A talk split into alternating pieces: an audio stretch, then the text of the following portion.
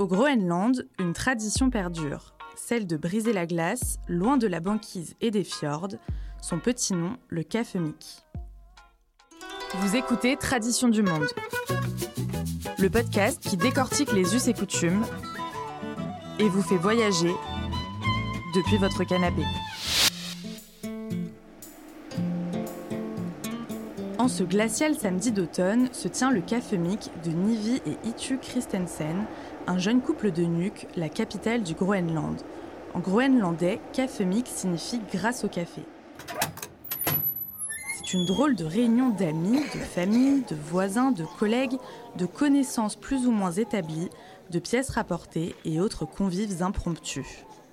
Il neige sans interruption depuis des heures, mais qu'importe les flocons, il semblerait que tout le voisinage, à des kilomètres à la ronde, ait reçu cette invitation qu'il ne voudrait manquer sous aucun prétexte météorologique. Pas d'horaire, ni de Bristol, encore moins de dress code. La porte est ouverte et les invités passent quand bon leur semble. Les festivités durent toute la journée, s'éternisent dans la nuit.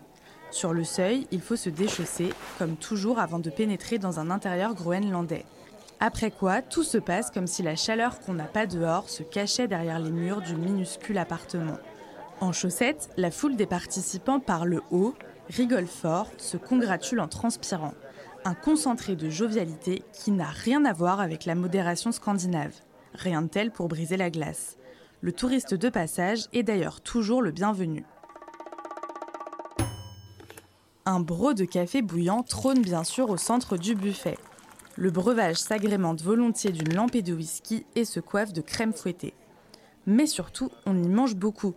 De la viande de renne, du bœuf musqué séché, des poissons fumés, du phoque bouilli, des montagnes de viennoiseries, de gros gâteaux crémeux et des kilos de bonbons. Le tout servi évidemment dans la plus belle vaisselle possible, car ce n'est pas tous les jours cafémique.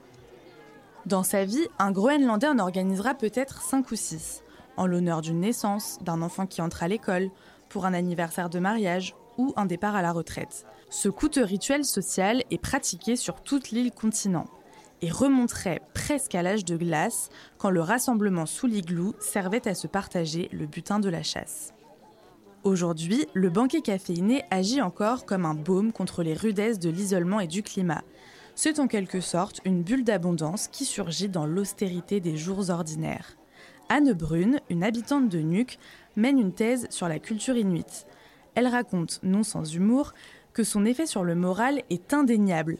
S'entasser ainsi dans le salon de quelqu'un permet de se redire qu'on n'est pas seul sur la banquise.